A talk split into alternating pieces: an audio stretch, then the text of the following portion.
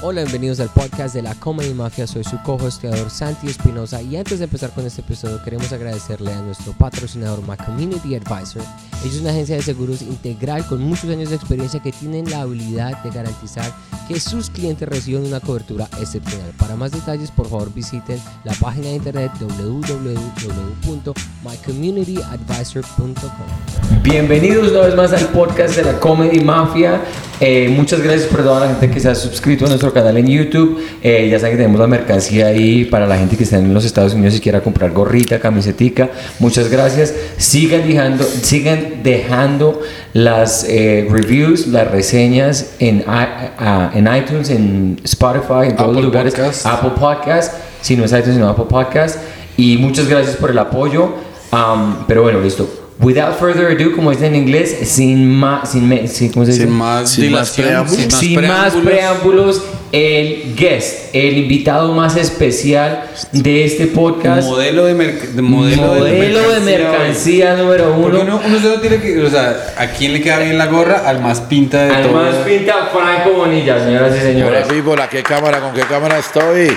Hola, ¿qué tal, gente? ¿Qué, la, ¿qué, ¿qué, tal la cachuchita? Soy yo, Franco? linda, linda. De hecho, dejé las mías, creo que las mandé votar. que me acaban de regalar esta de la Comedy Mafia. Cómprala tú también. Ah, Franquito, qué rico tenerte como por 70 vez aquí en el Debe ser podcast. como la sexta. Yo soy el que más ha salido Sí. muchas veces. La sexta. ¿Usted se ha visto alguna vez un capítulo? A ustedes no les miento, nunca he visto el primero.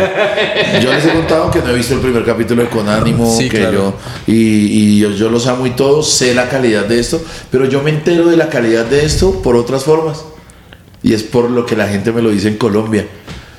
Pillen, eh, voy a cualquier ciudad y lindo cuando es fuera de Bogotá. Claro. Voy a una ciudad, cualquier ciudad en Colombia es más pequeña que Bogotá, entonces voy para otra ciudad y no falta en el público que alguien me diga, Franco, yo lo conocí a usted por el podcast de la Comedy Mafia. Como miércoles. Eso me parece lindísimo que pase en un pueblo en Colombia. Me ha pasado y no ha pasado siete mil veces, porque les mentiría, pero tampoco ha pasado 10. Es una locura, o sea, 20, 30 veces que esto haya pasado, me parece lindo. Franco, yo lo vi en la Comedy Mafia y gracias por la historia. Eh, otros llegan más puntuales a decir, hey Franco, Minuto qué- 33. Qué historia, qué historia lo de la cárcel, hermano, me hizo llorar. Hubo mucha gente en el mundo que lloró con la No, es que esa historia, es de la- Pues de- de- un ag- agradecimiento total. Tú nos has hecho famosos aquí en Bogotá. ¿Por qué? Y lo digo porque ayer en el show que hicimos por allá en 82, eh, por lo menos cuatro personas nos pararon a decir la Comedy Mafia, que chimba, fotico. Que yo vengo haciendo comedia 10 años, nunca había pasado. Chévere, ¿no? Y va a seguir pasando esto va en un momento porque eh, yo tengo dos opciones. O comienzo a ver comedia, comienzo a ver los podcasts, tal, o, o me da una pena o me, o me retiro de esto. Pero a veces me, va, a ve- a veces me apena no consumir comedia. Yo no he visto ninguno de, las, de los programas de ustedes, no lo he visto. No, pero No, sí pero es que lo, que pasa es que, o sea, Pero no he visto ninguna película de Ricardo que no, esa mierda y el cine. paseo, nada. Yo, uy, no, no, pero es- eso hay los- muchísimo comediante que lleva tanto tiempo en el se gremio armó, que la, se para armó qué. la gorda. ¿Eso es una película? Sí, es una película. ¿Y de qué? Con la gorda Fabiola. Con la, bueno, pero la gorda Fabiola es un amor de ser humano.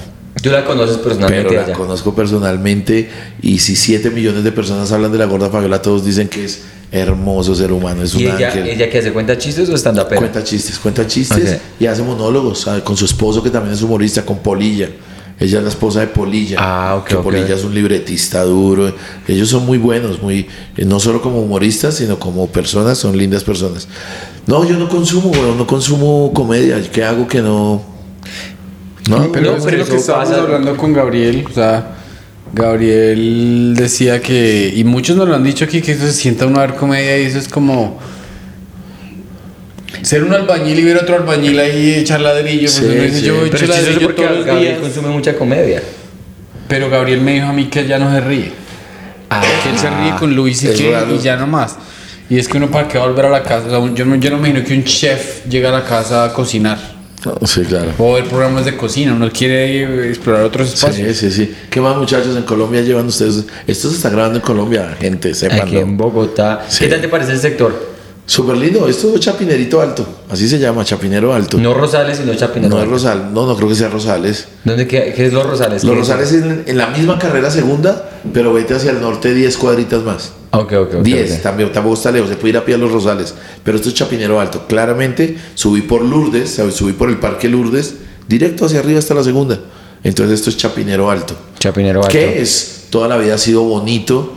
Es un barrio muy escogido por actores de televisión que se comienzan a retirar, Mm. cincuentones que tienen su pensión y pueden comprar una linda casa eh, por ser tan arriba, o sea, por no ser, por no hacer parte de, de la carrera décima, la Caracas ni nada, por ser tan arriba es más tranquilo, es más pegado a Monserrate, es más pegado a la ¿Monserrate montaña. queda cerca de acá? Sí, eh, no cerca, pero, pero está muy pegado a la montaña. Sí, porque Monserrate queda más para el centro. Eh, sí, sí, sí, sí, claro, Sí. mucho más, es- estamos más al norte. Entonces, chévere saberlos en Colombia y No, las rico. Lo que que, están haciendo. la historia que te conté eh, que eh, me recogió un Uber eh, francés. Sí, ¿Qué opinas al respecto? Que la gente de Francia, de París, está viniendo aquí a Bogotá a manejar Uber. opino que en tres o cuatro años va a venirse la gente para acá a visitar la Estatua de la Libertad, la, la- va a quedar aquí la Torre de Pisa, aquí en el, en el Bachué. Sí, en el Bachué puede quedar el Golden Gates. El- eh, entonces, no, no, ver a un francés eh, no es, no es, no es típico, Es es, atípico, es raro un francés, y más un francés, bueno, un francés. Un francés. ¿Tú, por O sea- ejemplo, vas a hablar de eso esta noche en tu set o no? Eh, lo discutí con Franquito antes de comenzar el podcast y sí, voy a, voy a, voy a hacer, a botar el chiste si me siento muy confiado. chévere. Si a uno se le ocurre algo. A mí, o sea, yo no me puedo aguantar las ganas de ir a. De ir a No podemos, es parte, es nuestro trabajo. Es nuestro trabajo, uno no puede dejar de decir el, el chiste.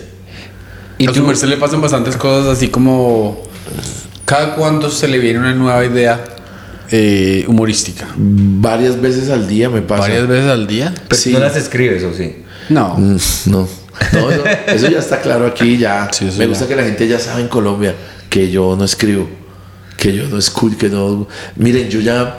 Y Gabriel, Gabriel Murillo sabe mucho. Ustedes saben que yo ando con él mientras el tiempo de él lo permita. Porque es más muy encerrado, se encierra a escribir, es muy... Pero sí parchamos mucho y me enorgullezco de que, de que él le guste parchar conmigo. Entonces... eh, a mí se me vuelve un motivo de chiste los, las tres comidas diarias, los tres golpes, cuando los hago fuera de mi casa. Eso es un motivo de hacer comedia. Entonces el desayuno algo pasa, algo pasa. O la, o la mesera trae los zapatos desamarrados y ya, y ya tengo yo Y ahí ahí 50 sacas minutos. 30 minutos. Sí, sí, sí. Sí, entonces pasa muy seguido. Y, y tengo mi manera de seleccionar. Yo llevo unos 15 días donde ya tengo unos 25 minutos que los quiero repetir en todo lado. O sea, los Claro. estoy probando. Claro. Ustedes lo van a ver mañana en Rembrandt, lo van a ver esta noche en los 5 minutos que ustedes me dejen parar allí. Claro. si vendemos boletas. Eh, ah, voy, estoy haciendo una vuelta sobre mi gordura. ¿Cómo te fue en la cita del doctor? Eh, supremamente bien. Llevo haciendo dieta 17 días con hoy y he bajado 10 kilos. En serio, felicitaciones. Me toca urgente bajar, ¿Y urgente. el doctor te dijo, tiene que bajar o Todo, dicho? ya tengo la prescripción médica, lo que tengo que tomar, cómo me debo alimentar. Eh, ¿Y en qué consiste la dieta? La dieta no fue tan fuerte como la de otro man que yo les conté que me puse unas pepitas acá. Eh, esta es un poco laxa, eso es una, es una dietista, una nutrióloga. El nombre es curioso, Katiuska. ¿Y de dónde es ella? Y, y nació en Anapoima, ¿no? Katiuska. Katiuska, sí, esa es el país de Caparrapi. y Katiuska, que presumo de ser un hombre yugoslavo. Es que suena O- ruso eso. Sí, ruso, tal cual. Eh, de, de- dijo la, la- dijo la senadora colombiana, eso debe ser de la Unión Soviética. Bruta esa mal parida. Eh, Franquito, cuéntanos de esa cachucha tan chimba, ¿dónde la sacó, hermano? Marica, esta cachucha me la acaban de regalar ustedes y dice Comedy Mafia. Marica, no ¿Y qué tiene le parece el logo? No tiene broches atrás, los botones esos de ñero. Acá, acá en Colombia no hemos sabido fabricar una puta cachucha. No, mire, esto es elástica para los que somos cabezones.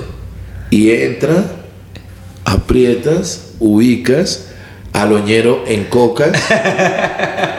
y ¿Tú aquí alguna vez utilizaste la cachucha elevada como lo hacen eh, le va los que roban? para arriba como... Como, No, como si se godines. lo pone normal.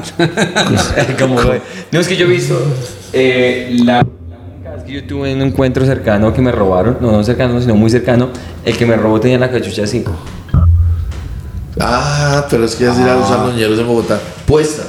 Puesta, pero no se la elevada. colocan sino se la aceptan. Exacto. ¿A ti te No. robaron aquí?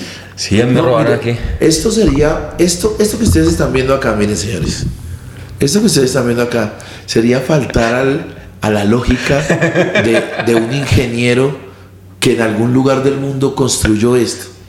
Si le hizo un hueco vacío a esto, es para meter la puta cabeza ahí. No, porque si, si es para dejarla así, le hubiera prestado un cartón, así plano. Pero si le hicieron a estos redondes y, y- y hueco, es para que uno llegue y entienda que llega y tra. Claro, entra. y encaja Pero perfecto. los, los diseñadores de moda del sur de Bogotá, urbanos, los, esos diseñadores de moda del, del, del común vivir, un día dijeron que causaban más miedo si atracaban así. Piro, me la plata. Lo mismo, los tenis, no conozco unos solos tenis en el mundo que no tengan lengüeta. La lengüeta. Sí. Y aquí los mismos diseñadores urbanos del sur querían que la lengüeta se les viera más gorda, más popocha y le metían unas almohadillas por debajo. Sí. Almohadilla. Pero que para que se saliera así, se soplara. No. Qué putas diseñadores del sur. Oiga, Franquito, y uno aquí, antes de que se me olvide, yo le quiero decir que mi esposa no va a un show de comedia mío hace como dos años. Sí. ¿En Pero desde serio? que llegamos acá me dijo, ¿cuándo es el show de Franco? Bueno, El entonces yo sábado. quiero decirles- Me dijo, vamos. Y no, no, no le he preguntado por qué, pero ella quiere ir al show Quiere de ver a Franco. Entonces, como sea, mi mamá que quiere que ver sea a el primer capítulo donde abiertamente de este lindo podcast, un comediante que se cree con mucho amor en esta familia que son ustedes, y tenía yo que cagarla. Está bien, tranquilo. Dice Miami, Estados Unidos, Florida. Al aire. conteste. No, y eso es de Codensa, si no estoy mal. Sí, sí, sí. ¿Ese codensa? Ma- Marica, se me colgaron porque saben que soy un hijo de puta. Eh, imagínense que ahí decía Miami, Estados Unidos, Sí, Miami, sí. Florida, tal. Contesto, hola, le hablamos de Codensa. ¿Qué tal? ¿Cómo es eso? Codensa no puede tener sede allá. Yo no sé cómo hacen, es la segunda vez que me pasa. Eh, aquí decía en este momento, ahorita decía Miami, Florida, Sí, sí, paréntesis y un número largo. Y, y es, una, es una operadora de Codensa que para ver si quiero ampliar mi cupo de las no comas mierda. Pero, ¿por qué Miami tiene, por qué Codensa tiene... No, no sé, no me preguntes eso porque van dos veces, me llamaron como antes de ayer y también ahorita delante de ustedes y pensaba contestar para mamarles gallo. Estaba diciendo que Pedro, uno de los cofundadores de este podcast y gran amigo mío, colega, Pedro González, es casado, tiene una esposa, se llama Daniela. Podemos presentarla porque ya está modelando. Yo Mi la- amor, Yo la adoro, yo la necesito adoro. que modeles la ropa de la Comedy Mafia, por favor. Yo la adoro y con, la, con el permiso de Pedro y respeto, hoy le dije a, a Daniela, que no la veía hace por ahí unos cuatro meses, que está más linda que cualquier otro día. Por Miren favor, puedes la- modelar la camiseta de la Comedy Miren esa blusa. Acércate a la cámara. A, la, a esa cámara de Franco, a la de Al Franco. Al lado de Franco, Al lado de de. Díganme que tienen una blusa idéntica a la de ella acá. Mire eso. No. ¿Qué? ¿No? Porque se las modelaría Mira la yo. cámara. Una así de grande la modelaría La yo. que- ya tengo aquí. una camiseta que te la puedes poner si la quieres, que es Pero grande. la quiero 15 tallas más pequeña que la mía. Muchas la pongo. gracias, modelo. Oye, ella es Daniela y es de las que está diciendo que es más hermosa que el putas. Pedro su- se ganó la lotería con en Daniela. su, en su forma de ser, no, mejor dicho. Es que mi mamá, cuando Pedrito eh, eh, fue a esperarme al aeropuerto porque es muy buen amigo y también porque me encartó con una hijueputa maleta gigante, ah, estaba esperando en el aeropuerto y estaba con mi mamá y mi mamá resultó con Daniela hablando. Y yo salgo ahí y mi mamá está hablando con Daniela y mi mamá dice, no, es una hermosura. Esa, esa esposa de Pedro es una hermosura. ¿Cómo hizo Pedro? Que yo, "Mami, estudia español, que para que nuestro hijo hable español. ¿Quieren, Dos horas al día de Duolingo, sale y practica. ¿Quieren que les cuente algo? Muy posiblemente va a ser desde los cinco minutos que me pare esta noche. Pero mi cuerpo lleva como siete minutos diciéndome que hay que hacer comedia sobre lo que estábamos hablando ahorita. Sobre por qué si esta mierda fue creada para meter, porque hubo una serie de, de, de- ¿cómo fue que les dije yo? Eh, diseñadores, de moda del de moda sur, que quieren usarla y voy a hacer comedia sobre eso. Sobre, ¿Sí? Quiero juntar un- una cantidad de ejemplos de, de la lengüeta de los tenis. Hay hartos, hay más. Aquí en Colombia, los, los dice, qué pena, diseñadores del hijo de puta sur, pero ustedes son los que la cagan. Imagínense que los colegios distritales, distritales, los chinos maricas tienen un saco azul de lana, un saco azul barato de lana, y estos chinos maricas, manga larga, como les tocaba madrugar a las 6 de la mañana, los chinos maricas le abrieron un roto aquí. Sí, eso- a la eso manga lo hacían en mi para- colegio, Para lo dedo. hacía en mi colegio también. Diseñadores del sur nos quieren. ¿Será la que, moda es que no los hemos sabido. ¿Será que no los hemos sabido entender? Y, y no- y nos quieren decir algo importante. Rompen el saco y le metían el dedo acá. Hay que hacer comedia sobre eso. ¿Qué tal que, qué tal que estén buscando una oportunidad, nos quieran decir algo y no hayamos entendido? Están, es- están, es- o sea, más Que adelantados. llegue el cualquier- Armagedón y mueran todos los que no tenían el dedo metido ahí.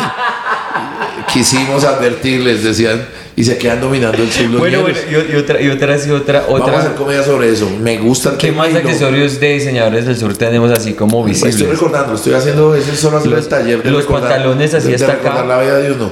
Sí, de cortar, de, de tener un jeansito y que como ya está medianamente viejo, lo vuelvo pantaloneta. Y ran, hijo de puta, le mandan esto y lo usan 17 años más. Claro. Uy, le cuento que hay cualquier docena de, de cosas que nos han querido decir y no, y no los hemos escuchado. Sí, ellos, Marica. ellos son, ellos son el nuevo. ¿Cuál otra hay? ¿Cuál otra hay? Ya les dije de la lengüeta. Sí. Ponerle una. Era espuma de esta donde usted está puesto el culo ahí. Cogían espuma de esa y se la metían debajo de la lengüeta.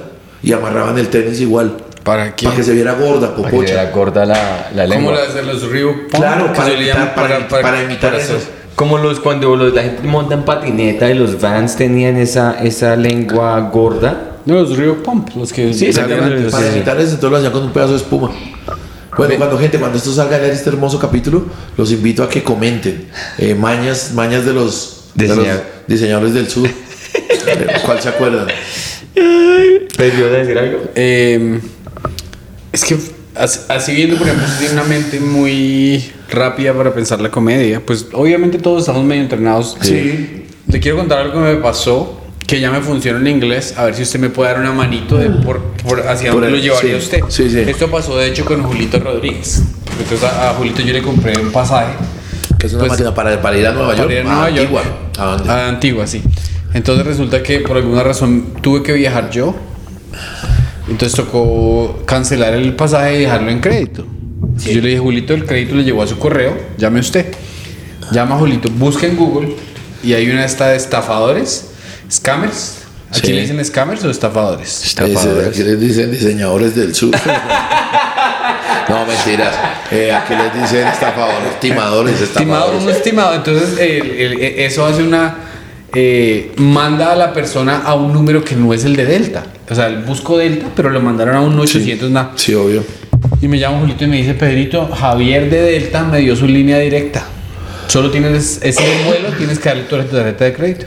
Yo llamo y me pasan de una a Javier. Y yo, eh, Javier, eh, y Javier tiene un acento como hindú, weón. Y él me dice, el vuelo, y yo, bueno, nada, ok. Y me dice, tarjeta de crédito. Cuando pide la tarjeta de crédito, el cerebro de uno se le prenden las alarmas. ¿no? Claro, claro, claro. Yo le digo, Número Javier, de tarjeta de crédito. Javier, ¿usted de dónde es, weón? Porque usted tiene un acento como raro. ¿Cuál es su apellido? Y me dice, soy solo Javier. Soy solo... Pero ¿cómo es un acento de man de la India hablando español? Soy No, solo yo, Javier. no, yo soy el peor. Yo soy malo para los acentos. Malísimo, yo soy malísimo. No, una- un acento indio sería como, porque en inglés, hola mi querido amigo, es como, como aquí metido acá. Sí, no, gracias. Eh, Tampoco, tampoco. Tampoco. entonces que el man, me dice, el man me dice, soy solo Javier. Y ahí fue cuando le digo, mi perro la cagó. Número uno, porque tiene un acento raro y no tiene historia para respaldar. Sí. Y número dos, porque si usted quiere ser Delta, si usted quiere que yo le crea que usted es Delta, tiene que dejarme esperando una hora y media antes de contestarme el teléfono. Entonces los gringos se ríen resto porque se relacionan con ese hecho de que, Si fuera de verdad. de que no el servicio es tan picho que no. Sí, que- o sea, si lo van a no. Sí, le, te estoy entendiendo. Pero hay una posibilidad de hacerlo que, para que en español funcione. Porque ayer lo, lo boté y la, no, no, había como muy. Pues para que en español funcione tienes que hablar de algo de acá. Avianca. Y ese primer ejemplo es multiplicarlo porque es que está chistoso. ¿Cuál? O sea, extrañarse del buen servicio al punto de decir, no, no son ustedes porque ustedes, ¿cómo me van a contestar en dos minutos? Ustedes es hora y media, entonces no son Avianca. Eso es chistosísimo. Sí. Es, es- es- es- es descontextualizar. Ok. Yo Entonces, cambiaría Delta por Avianca. primero eso, y, tam- y tam- y no, no, la- lo, lo fácil no es cambiar la empresa, o sea, eso es fácil. Cambiar la empresa es lo de menos. Es darle más modelos al chiste que ya hiciste. Es buscarle otros modelos Claro. a eso. Entonces, entonces ya no, ya no nos preocupemos de, de la demora en tiempo. Busquemos unas características de mal servicio que no sea de tiempo y vuelvo y hago el mismo chiste y funciona. Entonces no busquen una característica de tiempo de una empresa. ¿Por qué se reconoce el producto de una empresa aparte de que se lo atiendan rápido? Pensémoslo. ¿Qué otro referente de un producto de una empresa nos hace saber que es bueno y esto? Eh, Eh. ¿pero ¿Tiene que ser específico de aerolíneas o puede ser No, no, no, puede ser de cualquier cosa, en- en- lavandería. o sea, en, en ese, en ese caso de servicio al cliente, el man fue muy amable, huevón. O sea, yo le decía, ay, marica, es que no tengo... No, pero yo le decía, es que no, es que no tengo la información en la mano. Tómate todo el tiempo que quieras. Pero re amable, huevón. Y mira, la voz es una chimba porque, Sí, sí. porque ya Es que- que cambiarle. Este man toca Claro, es como, este es como pensar, verga, es como pensar que en un call center te contesten así. O alguien que venga a venderte una tarjeta de crédito por teléfono. ¿No han pillado que parte del éxito de ellos es no dejarlo pensar a uno? Sí. O sea, entonces, entonces te hacen una retaíla de dos minutos sin comas. Hola, don Franco Bonilla, ¿cómo me le estamos llamando de Códice y es que usted es un cliente que está con, con nosotros desde el año 2002. Quiere decir que ya lleva 20 años con nosotros y nunca se ha atrasado en una cuota. Y cuando uno no se atrasa en una cuota, nos da una fidelidad. cuando, cuando pasa eso, yo le digo, mire, te tragonorrea. Yo puedo estar en mi casa durmiendo y le digo, voy conduciendo y voy a 180, señora. ¿Será que me llama en otra ocasión? Ay, disculpe, señor. Pero es que es, es estrategia. Claro. Es estrategia y, y no hay comas. Claro, y es que usted no se ha quedado mal en ninguna cuota. Para nosotros sería un verdadero placer de que usted intente tener la siguiente tarjeta de crédito. Ya no es de color amarillo, porque el amarillo que está en la bandera es el oro y las riquezas que tenía nuestra patria. Pero no, ahora es el azul y que sabemos que usted es hincha de millonarios. Y es que ser hincha de millonarios es entender que a millonarios se le dice el ballet azul. Y es que se le dice el ballet azul porque marcaban cinco goles y después del quinto gol ya no hacían más goles por respeto al contrincante. Solo se dedicaban a tocar el balón. Y la puta está hablando de micro y le va a vender a uno una tarjeta con esa. Como mierda. Como mierda.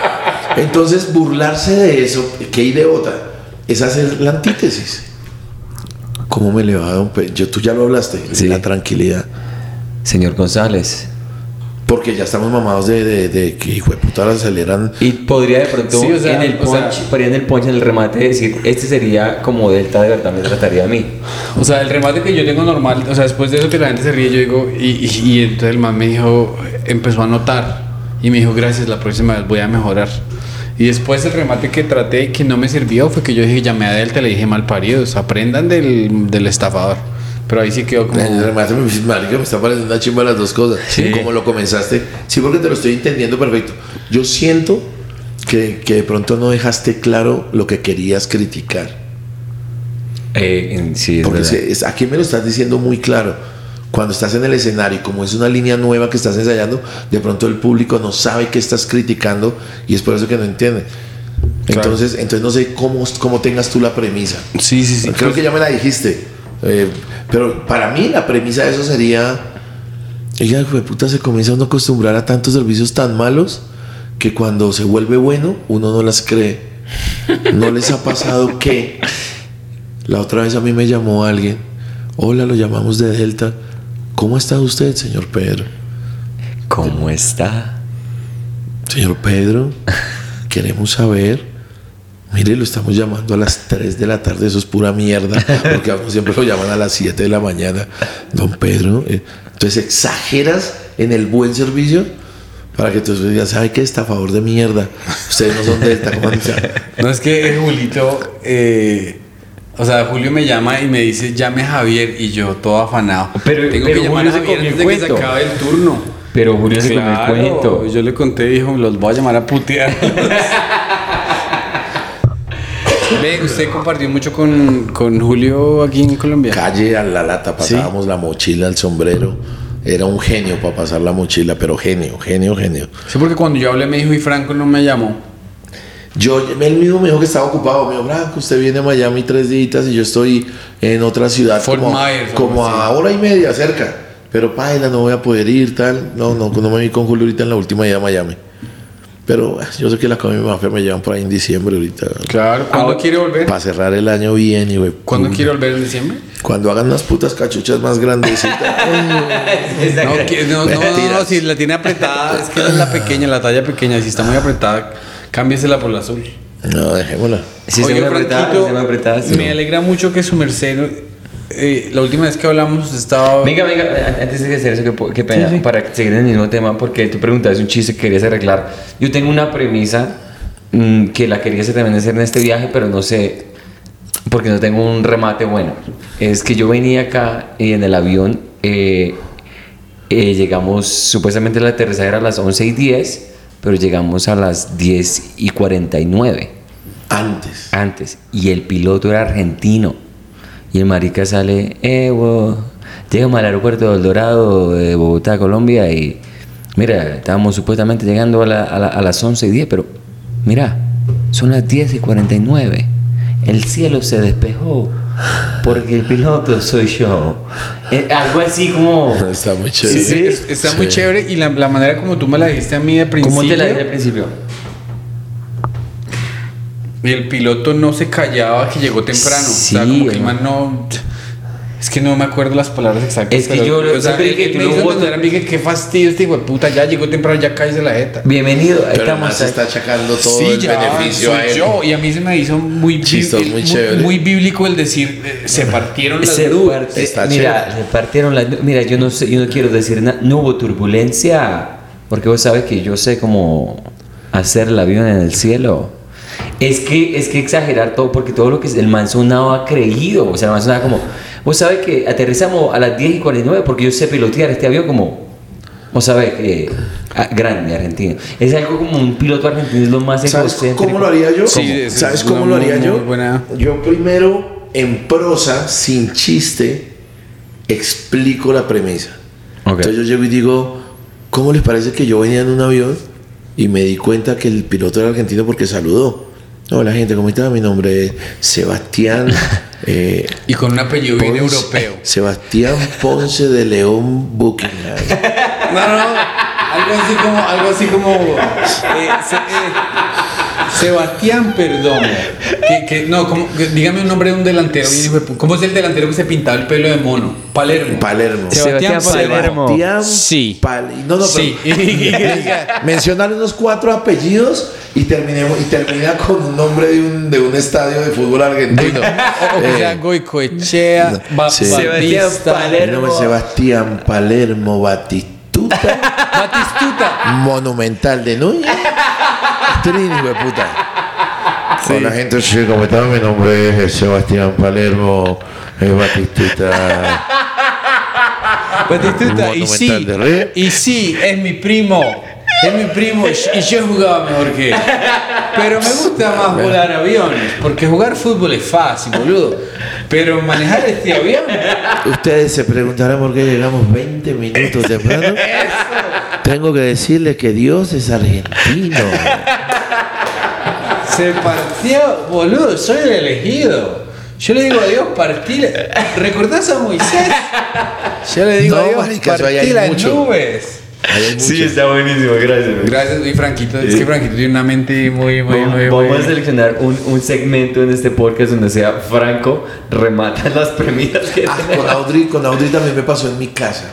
Yo no soy muy dado de sentarme a ayudar, no, no soy muy sentado. Lo máximo que yo disfruto que hagan conmigo, y lo hace mucho Gabriel, Chimuelo, es Franco, Franco, píllese esta premisa, píllese este chiste, yo hágale, dígamelo.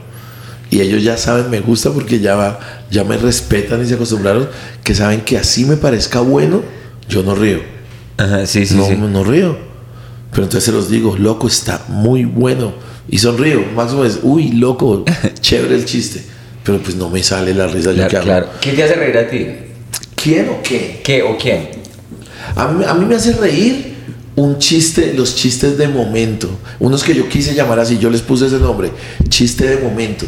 Y es que ese chiste no vuelve a salir nunca más en la vida mientras usted no encuentre el mismo momento. O sea, hay, hay momentos donde el chiste debe ser ahí y no, no fue ni pensado, sino salió con las palabras tal. Ese, ese, ese. Uy, ah, pongan, les voy a contar un chiste de momento que lo hice a, a portas de 10 minutos de comenzar a grabar en el podcast de Checho, la Cata Guzmán y Pablo, que se llama Los Impopulares. Uy, loco.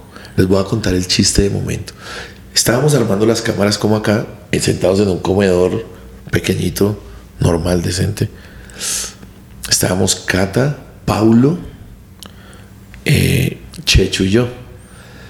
Paulo y yo nos queremos mucho. Paulo es una persona hermosa. Paulo tiene un hijo como de unos siete añitos, ocho, que es Tiago, que Paulo lo está subiendo para el escenario. La mamá de Tiago, ex esposa de Paulo, se llama Tefa. Se llama Estefanía, pero le dicen Tefa. Necesito contarles los nombres para contextualizarlos para el chiste. Claro, claro, claro. Porque ese fue un chiste de momento. Pero se los quiero contar porque valió la pena. Cata Guzmán se atacó. Eh, Checho no podía. Paulo, porque era un chiste ofensivo para Paulo. Y yo riendo. O sea, yo mismo dije. O sea que eso está, ese lo podemos ver en el episodio. ah, antes No, no, de grabar. Fue antes de grabar. Sí, Sí, fue antes de grabar, fue antes de grabar. Paulito sufrió una época económica mala, pero hijo putamente horrible de no tener para, para, para sostener a su hijo. Pero es un papito luchón. Es un papito luchón y todo Colombia lo sabe que Pablo se hace matar por el niño y le ha, le ha dado todo lo que tiene. Entonces estábamos recordando ese momento. ¿Más agüita? No, tranquilo. Estábamos recordando ese momento. Y lo recordamos ahí, Pablo dijo, Franquito. Sí, Es que no fue hace mucho, fue hace unos 5 o 6 años. Porque Pablo me llamó a mí varias veces a, a pedirme 20 mil pesos. O sea, yo, chévere que esto pudiera salir, ustedes toman la decisión. Sí, yo, yo, yo, yo hablo con Pablo, yo le pregunto. Porque no estoy contando nada lastimero, estoy contando algo que me enorgullece de un amigo. Claro. Entonces Pablo Franquito, ¿se acuerda hace 5 años?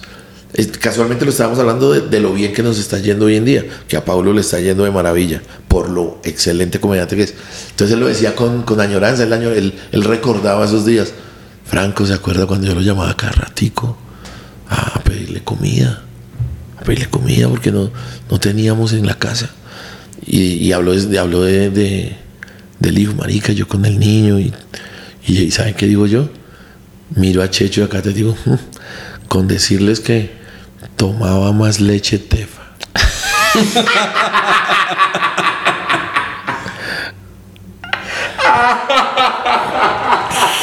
¿Me lo entendieron? Sí, claro que sí. Qué o sea, que es, es cochino pero hermoso. Tomaba más leche tefa. Cuatro palabras. Pablo Y- era. Ese chiste no me sale en otro momento. Esas palabras no piden permiso de salir. Fra. Si yo me demoró tres segundos más en decirlo, no había causado el mismo. Tenía que ser ahí cuando él dijo, no, se acuerda Franquito cuando estábamos mal de plata y tal. Y yo los miro y digo, "Mm, tomaba más leche tefa. Parece muy Violento, bacano, es de esos momentos salvajes. Paulo, Paulo pegó esa carcajada que, que asusta a los vecinos del otro apartamento. Decía, oh, uy, fue una locura. Y yo dije, marica, uno, uno, eso le sale a uno de vez en cuando. Todos los chistes de uno fueran así. Uf, Es que fue es muy bueno. chistes de momento. Razón. Yo- es que eso le pasa a Santi que Yo es que peco Santi- mucho de chiste de o sea, momento, soy Santi- muy chiste de Santi momento. lo habla, digamos, yo, yo sí con el cuaderno, hasta que yo les, es- yo exprimo eso y eso es, es- yo digo que yo hago chistes como mi abuela hacía envueltos. O sea, desgranando esa mierda y moliendo Paciencia. y eso es horas y horas para que salga un envuelto. Hubo otro chiste de momento, ¿se los cuento? Claro que sí. Con. Creo que fue con Andrés Torres. Sí, Andrés Torres. Pilla Andrés Torres. ¿Ese va a venir hoy o no viene hoy? Pero canceló porque le salió un corporativo de último momento. Ahora que yo pienso en corporativo, no lo llaman de último. De último momento no sale un corporativo. Entonces Andrés Torres no hable mierda. Sí, yo estaba alegre porque recién llegué, escuché que él venía. Parcero, bastante parcero suyo. Póngale cuidado. Pero re parceros, estuvimos juntos cuando él estaba como queriendo tal. Yo andaba con él para arriba y para abajo. Fue además linda persona. El chisme que estábamos haciendo de hablar de comediantes, linda persona Andrés Torres. Mm, Él sabe cuánto lo quiero y cuánto tal. Chiste de momento. Eh, hace unos cinco años fue esto. Nuestro gran jugador de la selección Colombia, que ahorita no sabe dónde putas ubicarse, que nadie lo quiere, el señor James Rodríguez. Estaba en el Real Madrid. Me toca contextualizarles. ¿no? Vamos en el carro de Andrés. Yo voy de copiloto así, solitos, íbamos a hacer una vuelta en Suba. Entonces hay un momento donde el carro de Andrés huele muy rico. Entonces yo miro el espejo, el que Andresito tiene acá dentro de su carro, donde normalmente ahí viene un dije, un Cristo, un, un peluchito que alguien regaló, o Un par de zapatos de los un niños. par de zapatos de los niños o un ambientador de esos que cuelga. Y en efecto, este era el caso. El olía, olía rico y le dije, ¿y eso? Y dijo, Marica, mire ese ambientador que compré. No, no, no, no, mentira. Ah, sí, mire ese ambientador que compré. Y era un ambientador normal, digamos que era un zapatico. Y yo entonces lo toqué, ah, chévere. Y me acordé de uno que yo había comprado hace ocho días. Le dije, no, gonorrea. Si viera, huevón, yo paré en un semáforo en rojo. De esos señores que venden ahí cosas por la calle. Y se me acerca una señora con la silueta en cartón chiquito de, del jugador de James Rodríguez. Y digo, mire, lleve el ambientador. O sea, es la silueta recortada en un cartón, que eso no pesa nada de gramos, con un cordón para. Y, y me lo metió a las malas y yo terminé comprando, pues, James y tal. Entonces yo llegué y lo amarré. Lo amarré y, y- y ya, y pagué los cuatro mil pesos caro ese hijo de puta. Pero pues claro, está en el Real Madrid. Entonces, estoy intentando, es que olvido cómo fue realmente. Bueno, entonces me toca cambiarlo porque no me acuerdo. Digamos que al día siguiente se sube Andrés a mi carro y arrancamos. O sea, cambiamos de puesto. Yo iba manejando y él se acuerda, casualmente se acordó de lo que yo le conté. Entonces volteó a mirar al espejo acá. Dijo, uy, ¿es este? ¿Este fue el que compró? Y ahí va, ahí va James Rodríguez así para lado y. Y yo le digo, claro, es ese. Pero el carro no, ese hijo de puta me tumbaron los cuatro mil. Porque esa mierda no, no huele a nada. Y Andrés con lo que me ama llega y dice, Franquito, con todo el respeto, o ya se le acabó algo porque esto no huele a nada. Le dije, no, huevón, yo lo compré. Lo que pasa es que a mí no me explicaron que solo huele cuando juega James Rodríguez. ¿Se acuerdan que lo tenían Sí, claro, A mí lo que la vieja puta no me explicó es que solo huele cuando, cuando entra James. Pero ese chiste está hijueputamente bueno. Sí, güey. pero aquí no lo pude contar porque lo de la lo de que él se subió a mi carro, eso no, no es verdad. Todo pasó dentro del carro de Andrés. No fue como se lo, no supe cómo se lo expliqué a Andrés. Vea, a Andrés le tocó parar a reír. A parar el carro. Y él iba manejando. Dijo, no más, ese es humor de momento. Si yo no lo hago ahí, miren, aquí para poderlo hacer me toca inventarme una mano de marañas. Para de llegar al- al punch. Para llegar al punch. Porque, y en el público sería peor. Aquí tengo que contextualizar a dos. Sí. En el público sería contextualizar a 200. Claro. Si yo quisiera llevar eh, eso al... al- Pero sabes que es algo muy interesante que tuviste. Yo no me había pensado de esa manera. Humor de momento. Yo. Yo le puse ese nombre. No, pero es que es muy bueno ese nombre porque yo soy de los comediantes que vive en el momento en el escenario. Y muchos de los chistes que yo siento y que me, me gustan nacen en el momento en el escenario. Yo siento que no... Que un error es callarlo. Es, es decirlo. A ver cómo sale. Es decirlo. A ver cómo sale. Lo que pasa es que si somos coherentes con lo que estamos diciendo, ese sería un chiste que no tienes posibilidad de arreglarlo ni nada para otra ocasión. Claro, Porque claro, ya estarías faltándole a, a mi teoría del chiste de momento. ¿Era Claro. ahí o era ahí? Claro. Aunque sin embargo su chiste de momento se podría, el de la leche, se podría restablecer para... Se podría inventar una historia. Una historia y ya, el desarrollo de la, del, del acting, y del desarrollo del, del, del- del desarrollo de la premisa, sí uno lo puede inventar. O sea, contarlo como una anécdota. Ah, Lo que es fascinante de, de una persona como Franquito es que eh, su merced, o sea, yo pienso en línea, ¿cierto? Ah, entonces ya me da el tatata y o, o el piloto tatata, yo pienso más o menos en cinco líneas. Sí. Usted, usted, usted cierra los ojos y empieza a ver es el vuelo, desde dónde empezó el vuelo. Quién es, qué más, o sea, y, y Sí, sí, sí. de pronto ese- esa influencia Hay dos contenida cosas que hace que se teja la historia. Yo sé que va a sonar muy arrogante decir, yo creo que hay dos cosas fascinantes de mí. Tú mencionas una, una esa. Y la otra, que me encanta ponerme cachuchas pequeñas y puta. Sí, está Uy, pequeña. sí está Sí, bien. está pequeña, quítese eso. Se la, póngase está- la otra. Sí, está pequeña. Esto es de, la, de ustedes de la comedia mafia, ¿no? Sí. Sí. La pedimos. Made in Vietnam. Bangladesh. Gracias. No es. Vamos a- Ahí, ahí intentó lucirla. Ahí Pero sí. como él tiene colección de gorras, lo puede dejar en, en- en- en la pared de la colección.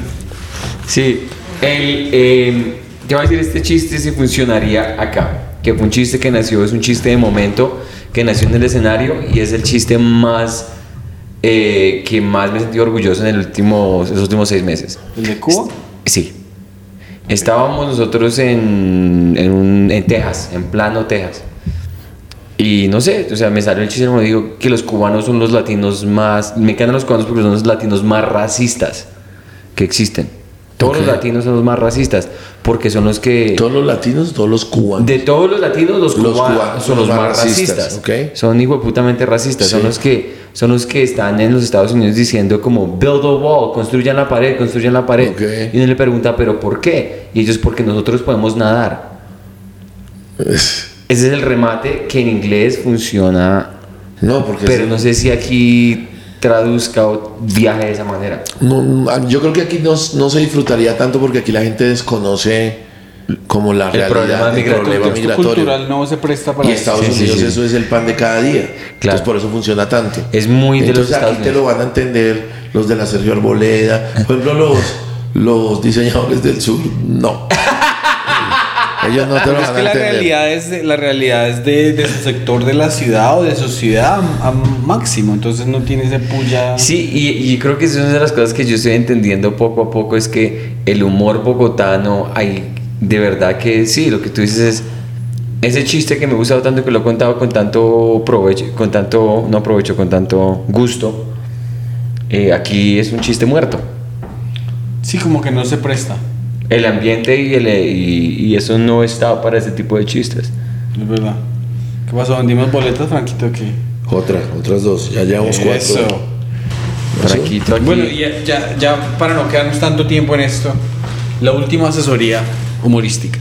Que Santi dijo una cosa muy chimba una vez, así en el carro, iba diciendo que Casi siempre es fuera del escenario.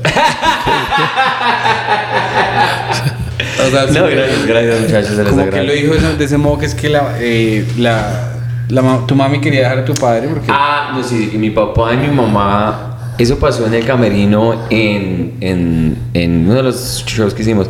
Estábamos hablando y dijimos, no, que mi mamá y mi papá me tuvieron porque querían salvar su matrimonio. Ok.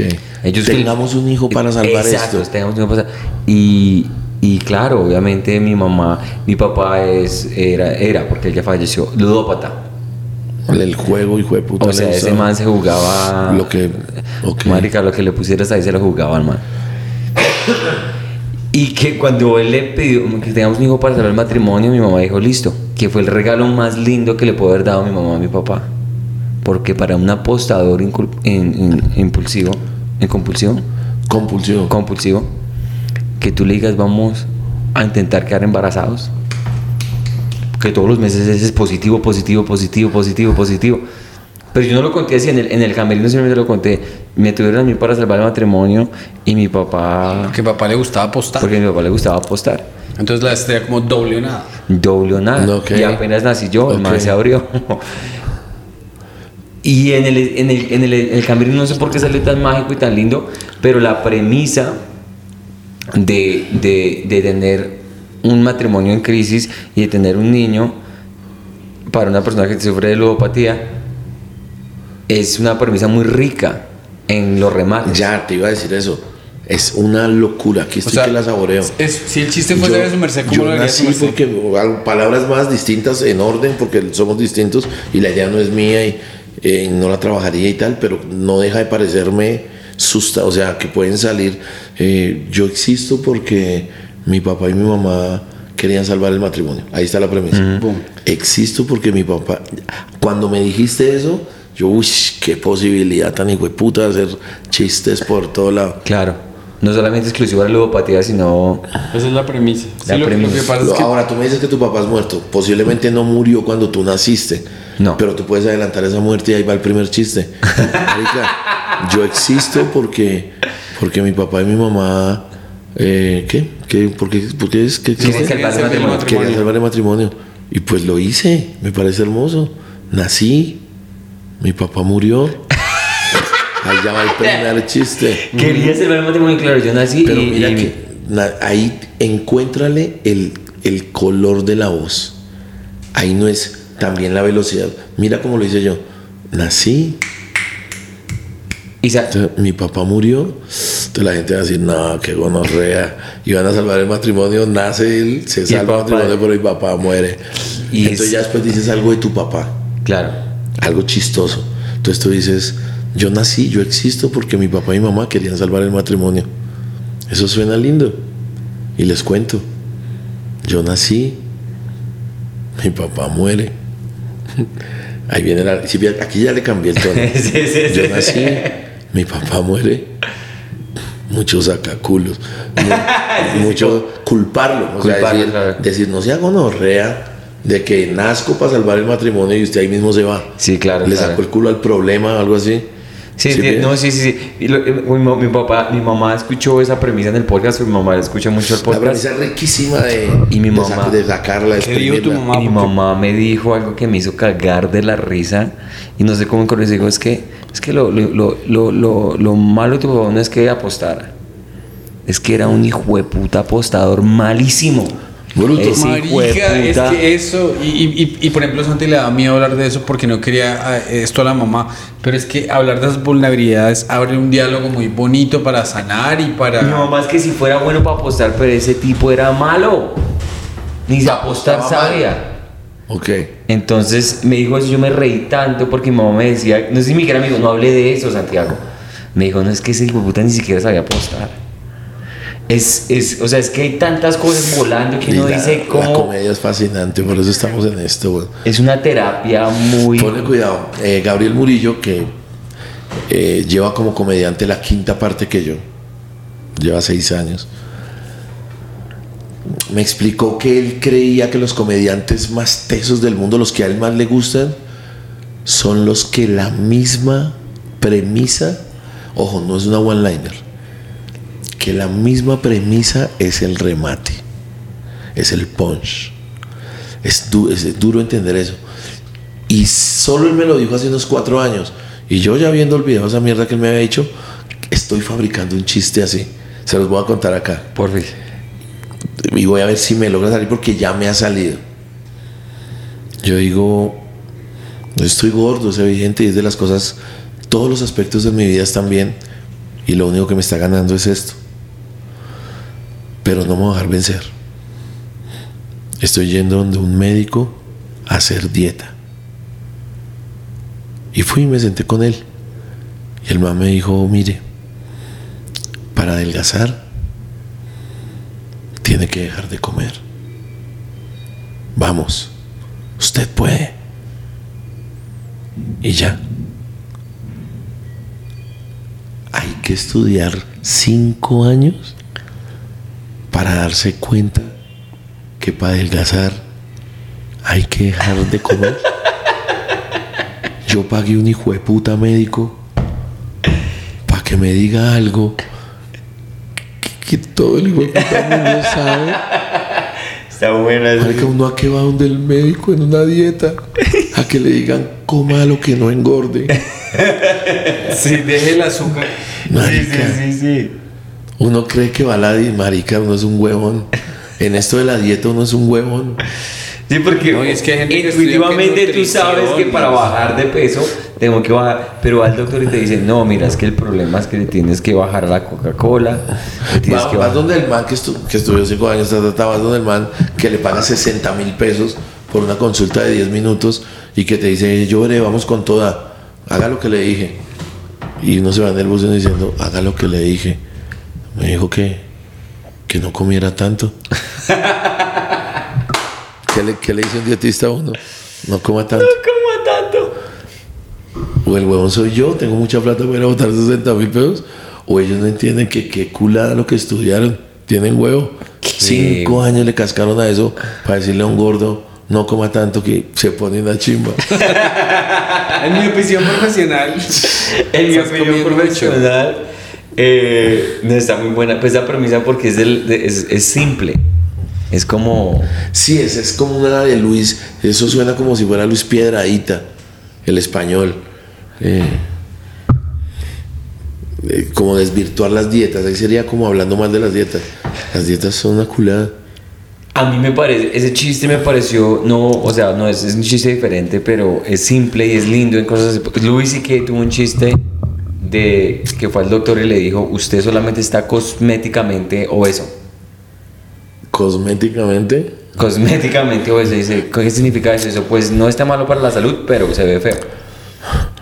Y dice: ¿Qué gonorrea? Entonces no diga nada. No tenía que decir ni mierda. Hablemos un toque de genialidades. Que Murillo me, me- me compartió esta de un man que a mí me gusta de los Estados Unidos, de uno de los grandes. Y ustedes me dirán de quién es porque sé que ustedes la han. Que dijo. Yo entiendo que las cárceles están llenas de, de, de presos que cometieron delitos, miles de delitos. Mataron, robaron. Pero yo me pregunto algo, dice el comediante que ha sido. También hay violadores. Y hay violadores que recuperan la libertad y vuelven y caen por violadores. Violar debe ser muy rico. Por que se arriesgan. Luis sí que. Luis los, sí que- pedófilos- de, los pedófilos. ¿Dice algo así? Culiarse a un niño es muy rico. Es que, es que, es que, culiarse es a un que- niño debe ser es que muy esa, rico. esa premisa, si eso Luis que dijo en el monólogo de SNL, el man dijo. Eso se lo dijo al aire y al para a- todos el los man- Estados Pero es Unidos. que fue peor, fue dijo, si usted, a mí me gustan los Kit Kat, los chocolates, y usted me dice, si usted se come este hijo de puta chocolate, este Kit Kat, lo mando a la prisión, a la, a la cárcel, Que pudre. a que se pudra y a que se lo culeen una cantidad de hijo de putas. Usted me dice eso a mí, marica, yo no vuelvo a tocar una hijo de puta Kit Kat. Pero usted le dice eso a un pedófilo y los pedófilos arriesgan todo por tocar a un niño o por culiarse a un niño. Culiarse a un niño debe ser muy rico desde que uno arriesgue todo en su de vida. editar a Santi y que solo editar esos tres segundos culiarse a un niño re rico. Hay, unas genialidades, weón. Uno Y hay, otra, ¿qué donde- es hay otra donde no les voy a decir ni la premisa, sino es una comparación que hace un comediante, pero la sola comparación es chistosa. Ojo, aquí no hay chiste, no hay, no hay premisa, no hay remate, sino es la comparación que el man usa al final de, de todo un chiste. Dice, eso es como tirarle un tic-tac a un tiburón. No, es muy bonito ese No, una ballena, no sé si es tiburón o ballena, eso es como tirar, creo que es a una ballena. Eso es como tirarle un tic-tac a una ballena. Está muy buena esa línea. Esa comparación. O sea, Como ¿cuál- vale un culo. ¿De dónde vendría para, para, sí? No sé, no sé, hay, hay genialidades. No, hay habla- genialidades. hablando de Murillo, Murillo es muy pilo. Cada estábamos hablando, nos sentamos a hablar los dos. y Yo le dije, Luis sí que había hablado de la vulnerabilidad. ta, ta, ta". Entonces, ¿ustedes de qué espacio? Yo, pues, el todo es que Gabriel me responde de la manera más. Y yo quedé como que, oiga, sí, pero no entiendo. O sea, como que sí entendía, pero me dio la respuesta y yo la entendí. Pero me va a tocar verme el podcast Para ver qué fue lo que te digo. para ver de qué diab- diablos estábamos hablando. Es muy erudito, Gabriel. Mucho. Él es súper dotado en la comedia y es muy juicioso. Y Él ser es súper juicioso, dotado, súper trabajador. súper trabajador, pero también tiene un talento. Pero el Malika tiene un talento eh, impresionante en ejecutar. Venga, de pronto este podcast lo llegué a ver Gabriel y entonces lo que voy a decir se vuelve un, un, un mensaje subliminal para que el marica lo escuche o algún oyente de los que esté acá Gabriel, viendo escuche. este podcast le escriba a arroba el gordinflas hey Franco Bonilla está hablando de usted les voy a decir algo de Gabriel pero es algo inconcluso pero que sé que lo que les voy a decir les va a dejar algo claro a pesar de lo inconcluso yo recuerdo que aquí conté en el podcast, con los siete podcasts que he grabado con ustedes, conté que yo me iba a retirar de, de hacer comedia. De que Sí. yo me iba a retirar hace como cinco años. Y el que me hizo volver fue él. ¿En con, serio? con un par de palabras. ¿No Con- se iba a retirar eso. y qué iba a yo, hacer? yo estaba mamado de esto, yo me estaba mamadísimo. sí, ¿Por qué? Eh, no sé, estaba desesperado y ca- huepa. ¡Eh, huepa! Estaba, estaba cansado, cansado de, de de viajar. De guerrear, Cansado de, del, pre, del, del, del pre antes de salir al escenario, ese que te vuelve mierda la barriga, del susto, ese que yo estaba muy mamado. Y, le, y yo llevaba dos meses de conocer a Gabriel. Y en mi casa le dije, Gabriel, yo me retiro de esta mierda, quiero. Y me hizo arrepentir cuando, con esto. Me dijo, muy huevón. Le dije, ¿por qué, Gabriel? Me dijo, porque los grandes del mundo, los verdaderos grandes, lo comienzan a hacer a esa edad, perro.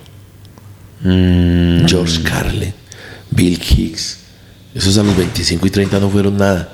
Explotaron y fueron los magos después de los 50. que es totalmente cierto. Y usted se va a vencer a los, si dije esto hace 6, a los 40, me dijo él. Y usted está a punto de llegar a donde se vuelve esto miel. Y le dije, bueno, ¿a dónde vamos a ir mañana a, a presentar? Quise seguir y bueno, y vinieron cosas buenísimas y tal. Palabras hasta ahí, de hasta Gabriel. ahí eso, palabras de, de Gabriel. Pero cosas bonitas que se están dando con Gabriel hoy en día, me hizo pensar ahorita, hace dos o tres días de hoy, que el retiro mío, independientemente de si está cerca o no, el retiro mío voluntario tiene que ver con la carrera de Gabriel Murillo. Entiendo. Ahí es donde les tengo que dejar la vuelta. O sea que él es como el. Él es como el. Si va a decir el adjetivo que creo, el del su qué? No, estoy tratando de hacer un, como una analogía. Pensabas en decir algo así como sucesor, una cosa así, un... No, yo quería decir como que por ejemplo. eh, Bi- Bi- Bilardo se iba a retirar un día. Ajá. Entonces después llega. Ya, no, estoy mamado de ser técnico. Estoy mamado de ser el cerebro de esta selección. Yo Después también llega- vi ese documental Y y después, en llega, y des- y después llega Maradona y dice, no, pero es con Maradona puedo hacer cosas chimbas. Entonces voy a seguir. Eso fue lo que se me ocurrió. Ok. ¿Puedo decir lo que se me ocurrió Sí, cuando, sí, sí. cuando tú dijiste que tu retiro voluntario de la comedia Tiene que ver con o tendría Tiene que ver, no con dije dependía, dije tiene que ver tiene que con- ver, qué pena, tiene que con ver la carrera de- es como que tu legado, No, sería muy pretencioso. pero es que tu influencia Si ellos la hablan, ellos la, ella la dicen y yo me siento feliz. Yo, yo amo cuando lo dicen, me hace sentir bien. Creo que no merezco tanto cuando lo dicen, pero no, no tienen ni mucho pero menos. es que yo no creo, te voy a decir, te voy a dar el, Ni más faltaba que, que- Totalmente, y esto es un cumplido de un punto de vista totalmente de Santiago Espinosa, Santiago Espinosa, es un, que digo yo, todo el mundo habla del fenómeno de an- cuando me ofender, hablan de Gabriel, hablan de los Camilos, hablan de todo, pero yo creo, opinión humilde, que tú fuiste la razón por la cual ese programa despegó y les abriste las carreras a todos. Sin, sin un Franco Bonilla, con ánimo de ofender, no creo que hubiera llegado al punto donde llegó. Mucha gente dice lo mismo y repito, eso a mí me hace sentir un, un man que, que yo mismo no creo que soy. Tampoco soy, tampoco soy tan hipócritamente noble, ¿sí? Tan hipócritamente decir, no, nada de eso me lo merezco. Yo sé que he aportado cosas, yo sé que las he aportado. Ah, y, y es un gana-gana. En el momento que las aporto, también recibo mucho, mucho crecimiento de, conocer a todo mundo. Les voy a decir algo más, más que lo que iba a poner este podcast así. Un comediante grandes ligas del mundo que, se que hizo carrera de 40 años, pónganlos allá en sus mentes estudiosas, que hizo su primer especial bien temprano, ¿solo murió con ese especial o hizo varios? Un man que hizo 30 años de carrera y fue bueno desde un principio, ¿tiene un especial o tiene varios? ¿Estamos hablando de una persona en particular? No, pregunto, ¿conocen el ejemplo? Oh, Yo diría, yo te tengo un ejemplo, yo te tengo un ejemplo, a Greg Giraldo. Greg Giraldo, especial como tal, especial, especial solamente tuvo uno. Dos. El de Comedy Central no cuenta, güey. Tiene dos especiales de una hora. ¿Cuál es el de otro de una hora? Bueno, no importa, digamos que tiene uno. El eh, MetLife Vices, ah, no, se tiene dos. Pero bueno, digamos, una persona que Ok. tuvo una trayectoria de 30 años. Algo así les iba a decir.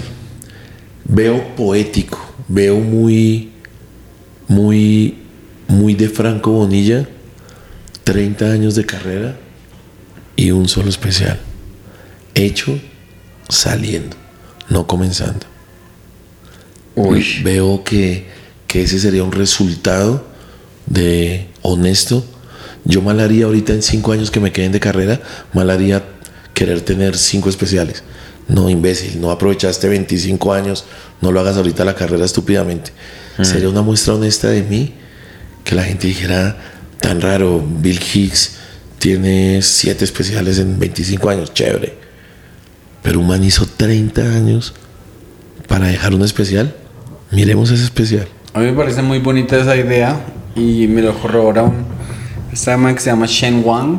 Es un Teniendo en cuenta, teniendo en cuenta que Gabriel Murillo, gran ídolo mío, o sea, yo soy ídolo mío, sí. Lleva seis años de carrera y va a sacar al aire su segundo especial. O sea, lo uno, lo uno sin lo otro no. O sea, cobra magia, 30 años de carrera, un especial, seis añitos de carrera y va para el tercero. Sí. Eh, ahí yo encuentro poesía. Ahí yo encuentro algo poético, algo lírico. O sea, qué, qué man tan juicioso que en seis años saca dos especiales o tres que sabemos que son buenos. Esperemos que el cuarto, quinto, sexto, séptimo, octavo sean muy igual de buenos. ¿Por qué tan amigos? ¿Por qué tan, tan compinches? Y esta otra hueva hizo 25 años y un especial. Pero es honestidad. Es, yo quiero hacer un especial. Yo quiero hacer un especial y cuando yo conocí a, Gabriel hace 6, 7 años, él decía, solo conozco a un comediante en Colombia que merece un especial. Y es usted, Franco.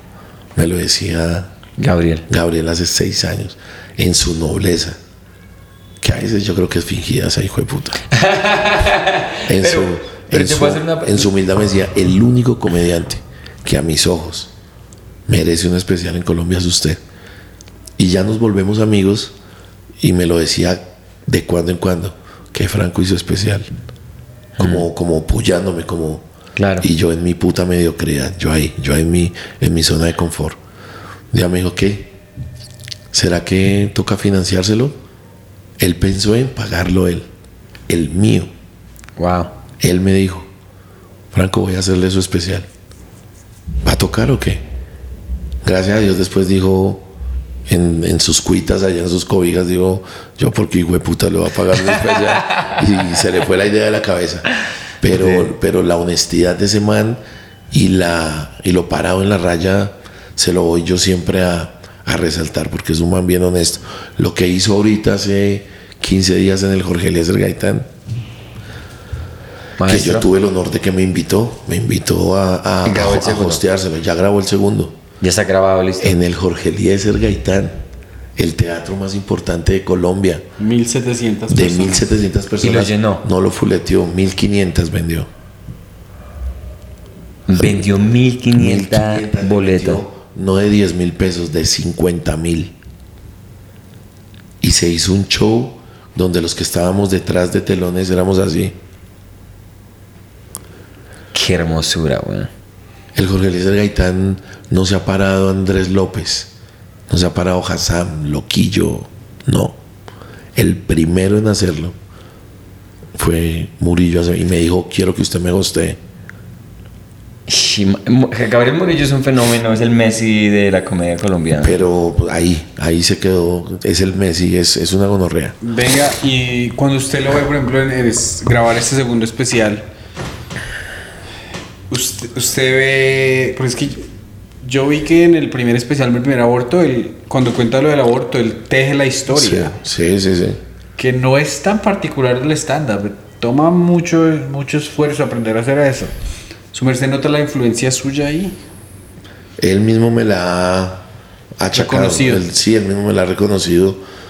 Eh, pero, pero es una influencia pequeña. digamos que yo soy el ejemplo, pero eso es el 1%. El otro 99% es hágalo y hágalo bien. Yo era así, weón, detrás de los telones. Pegaba la historia. Sí, es una historia. Y para quien, para quien conoce la comedia Franco Bonilla sabe que yo soy 80% como un cuento, algo narrado, y le voy buscando remates, y, pero me encanta hacerlo y lo hago hace 28 años.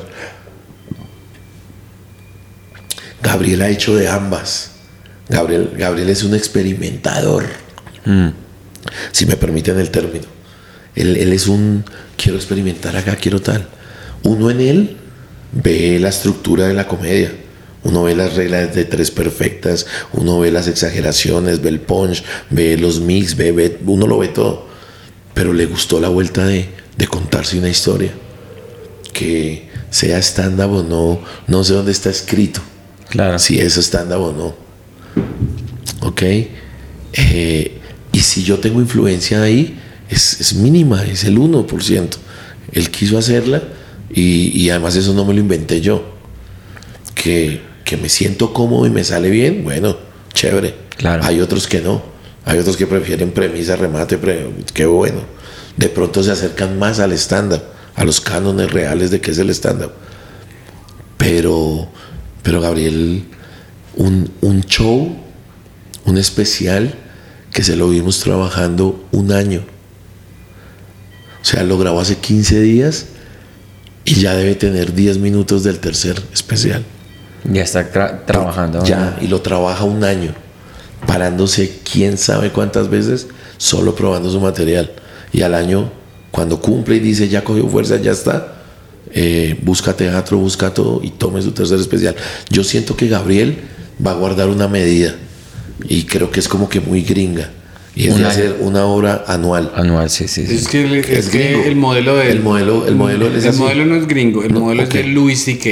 Ok. Que es gringo. Porque todo el mundo decía, sí, lo, lo que pasa, pero es que Seinfeld, Seinfeld saca un especial cada 10 años y después de 40 años saca uno recompilando, todo, recopilando todos los que no había hecho antes. Entonces Seinfeld sí es de los que le trabaja un chiste que empezó a escribir hace 30 años. Louis no, porque es que Louis es el modelo de Gabriel. Claro, Y sí. Louis llegó a una época en que empezó a sacar uno cada año porque Luis es demasiado prolijo.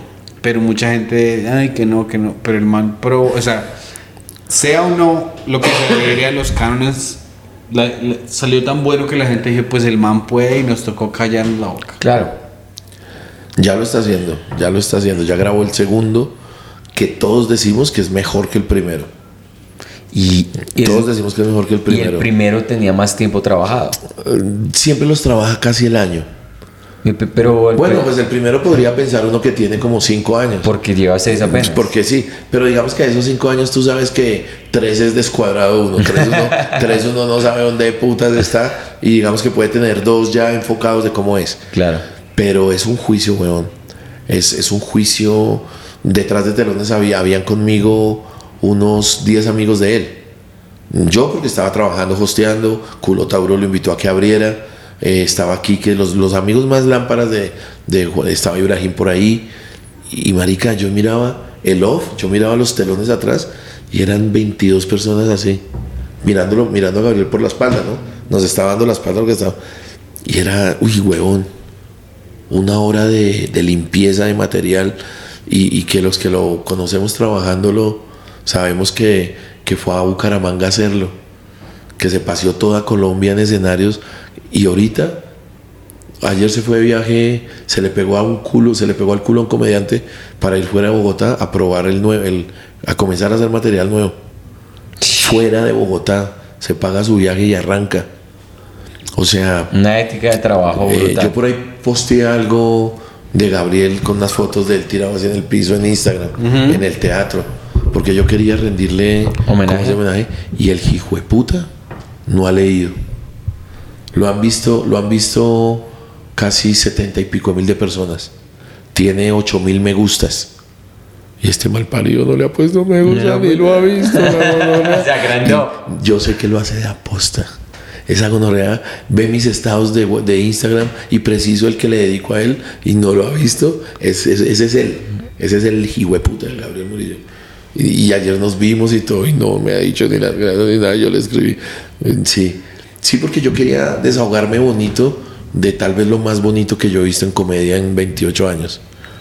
Eh, una cátedra de una enseñanza, de una limpieza, la hijo de puta. O sea, ese, ese, si vieron el primero o no lo vieron, este hay que verlo. No, ya me lo vi, claro. En mi primer aborto, sí, sí, sí, muy bueno. Este hay que verlo también porque es otra vuelta. Sí, ¿En, porque- qué, ¿En qué piensas? ¿Sí llama? te lo viste, Santi? Mi primer aborto, cuando lo entrevistamos la primera vez, sí lo vi. ¿Sí te lo viste todo?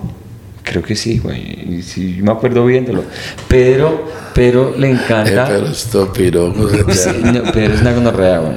Pero yo digo, no, yo me vi esto. Y me dice, ah, ¿te lo viste? ¿Cuál fue la parte que más te gustó? Específicamente. Yo le dije, yo le dije, mire, usted No. tiene un vuelo de seis horas, me hace el favor y me hace investigación. Pedro, Pedro. De seis horas cuánto me hizo investigación? Por eso Pedro es tan malo para hacer impro. El mal parido no te dice guías, no te ayuda, sino que entre más te hundas, más feliz le da fe- la Sí, cara. sí. La no, no, cara felicidad. Yo quiero que esto sea una vaina profesional. No, marica, Bien. es que Pedro es una hermosura, pero es una gonorrea al mismo tiempo.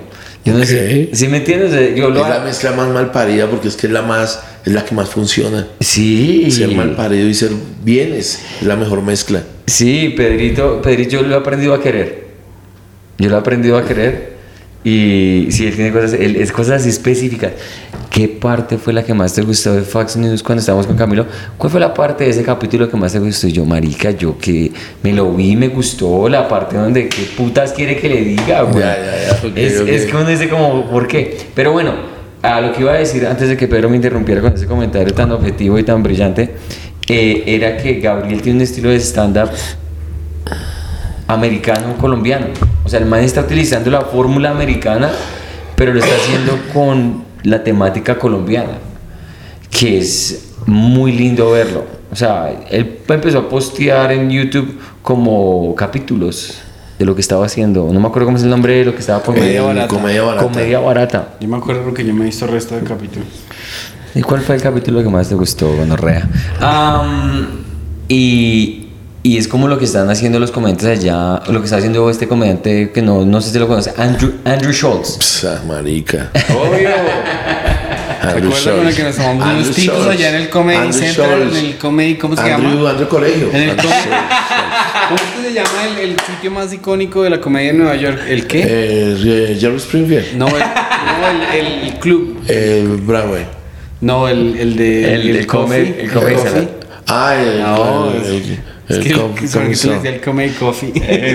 Come coffee. El, el coffee Bueno, entonces ya como le rendimos un homenaje muy lindo a Gabriel Murillo, ah, de, le, le, le dimos un homenaje muy Mire, lindo. extrañando a Gabriel si llegara a pasar, extrañando a Gabriel si llegara a pasar, a mí me encantaría que ese hijo de puta llegara a los Estados Unidos porque no vuelve. No Eh, vuelve. no vuelve. No vuelve. Yo ya se lo dije. Yo dije que si él va, no vuelve. No vuelve. Ese, no. No, se no lo saque de allá nadie, pero ni a palo, güey. ¿Y Gabriel habla inglés? Sí, él habla inglés. Habla inglés Mejor muy bien, huevón. Yo hablo inglés re bien. Sí, ese man hace comedia en inglés. Cuando vino acá eh, Jimmy Gaffigan, Eh, eh, Jimmy Gaffigan. Jimmy Gaffigan, el man, el- el- Gabriel quería abrirle. Gabriel quería, decía, aquí no somos tres ni cuatro, en Bogotá no hay quienes hablan. ¿Pero no lo dejaron? No, no lo dejaron. ¿Por no. qué? Había otra cola, había cola y lo Pusieron escayón. Eh, sí, pusieron a escayón. Y, y bueno, por eso ya los cogió el grupo de producción de Jimmy Jeffrey. Y eh, no quedó mamando, pero se le notaba la tristeza a Gabriel porque él quería. Entonces, porque se Pero tiene, te garantizo se que cuando Luis, fe, la hijo de puta. cuando Luis y que venga aquí a, a Colombia, a Bogotá, Le va a yo. preguntar y, y va a, Ah, y va a sí. terminar con Murillo. Marica, porque si Luis y que- que viene aquí a Colombia, Murillo le abre. Pero lo que- es que, muere, es que yo todo es creo, muere, conexiones. muere porque, por ejemplo, en, en, cuando Luis fue a México, Luis preguntó y le dijeron Vallarta. Y él escribió Vallarta. Y a Vallarta le abrió en español, de hecho. Le dijo, tire 10 minutos en español. ¿Que ¿A quién? ¿A Gaffigan? Eh, No, a Louis a CK. Louis C.K. CK. ¿Vallarta le abrió a CK? Sí, Sí. claro. Yo no sé, por Dios. sí, sí, sí, sí, claro. sí. ¿Quién es CK? Louis. Louis como. Luis, como ya, Luis. ya, ya, sí. Lu- sí, Louis sí, CK. que ¿quién es Sí? Eh, Sí, Sí, sí, sí. Vallarta, y el Vallarta tuvo conversaciones profundas con Siquei y consejos. Entonces, pille, yo, quiero- yo ahorita es- en el Comedy Cellar es un lugar muy de ir a parchar. A usted lo aceptan Casi como todo lugar, o sea, usted no va a llamar a, a- a Diego Martínez a que le abra si el chino no está, si usted no lo ve Sí, por ahí. sí, claro, claro, Todo claro. tiene que ver trabajando antes de tal. Entonces, Fabricio y yo estamos yendo al celar, al, a- a- parchar. arriba, a parchar. Vamos, nos tomamos un café, tales, tales, tales.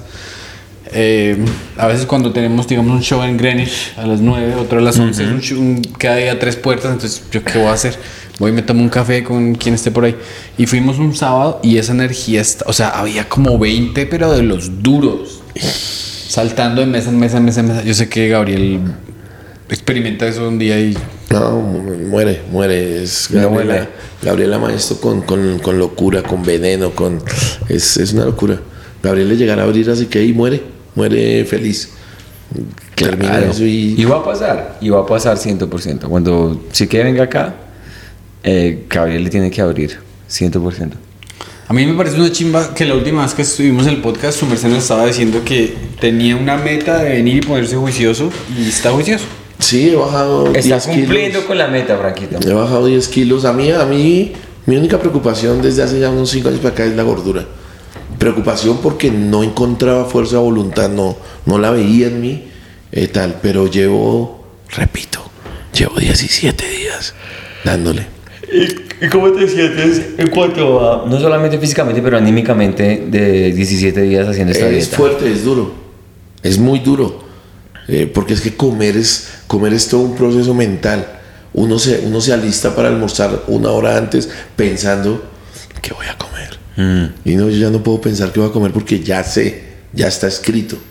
Tienes que comer o carne de res y media libra de matas, media libra de lechuga y tal. Y pensar en qué quiero comer y tener la oportunidad de escoger es una chimba. No, Claro. yo ya no escojo. Ya sé que he aguantado 17 días y voy a seguir. Voy a seguir porque también me quiero poner una chaqueta que me cierre. Eh, cuando veo un man que no tiene barriga, digo, uy, cómo se ve bien esta O, salir a- o sea, digamos, salir a, salir a caminar.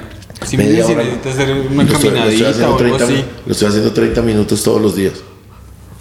Yo, caminadita, sí. siempre he dicho, yo siempre he dicho, por ejemplo, ahorita que estuvimos en un tour por allá, por todos los lugares, eh, ¿cómo sería chimba hacer un, un- un- algo así como turístico combinado con comedia con usted? Pues con la caminata esa hijo de puta que me hizo hacer usted allá en, en Nueva York, gonorrea. Mi hermana y yo nos mirábamos y mi mamá me decía. Y güey, puta, buscando unos tacos mexicanos, una gonorrea. Y este en ropa chimba y es y tiene buen cuerpo y tal. Y mi hermanita y yo de 50 años, nosotros.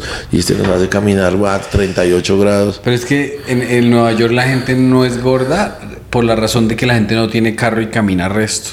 Que nosotros, ese Steven, pero no. Steven el, el peludo ese del Sí, sí, sí. Comedy Club, ese man pesaba como Sí. 60 libras más y después llegaba a Nueva York Eh, sin carro y camina. Ah, había, había un man en, en Nueva York que era. O sea, yo me atrevería a decir que. Sí, él era gordito y tenía problemas de salud. Y el marica se puso en una dieta, la gonorrea. Y ya está más flaco que yo. No se puede, el cuerpo responde. El cuerpo es una máquina perfecta. Estar así de gordo y, buscar médicos para asesorarme es aprender sobre el cuerpo. El mae. Parce, al segundo día de dieta, tú ya te sientes distinto. Mejoras, así sea un uno, pero el cuerpo te dice, mire marica, mire cómo se siente de rico no haberse comido hoy libra y media gallina, no haberse comido hoy, tomado tres Coca-Colas litro.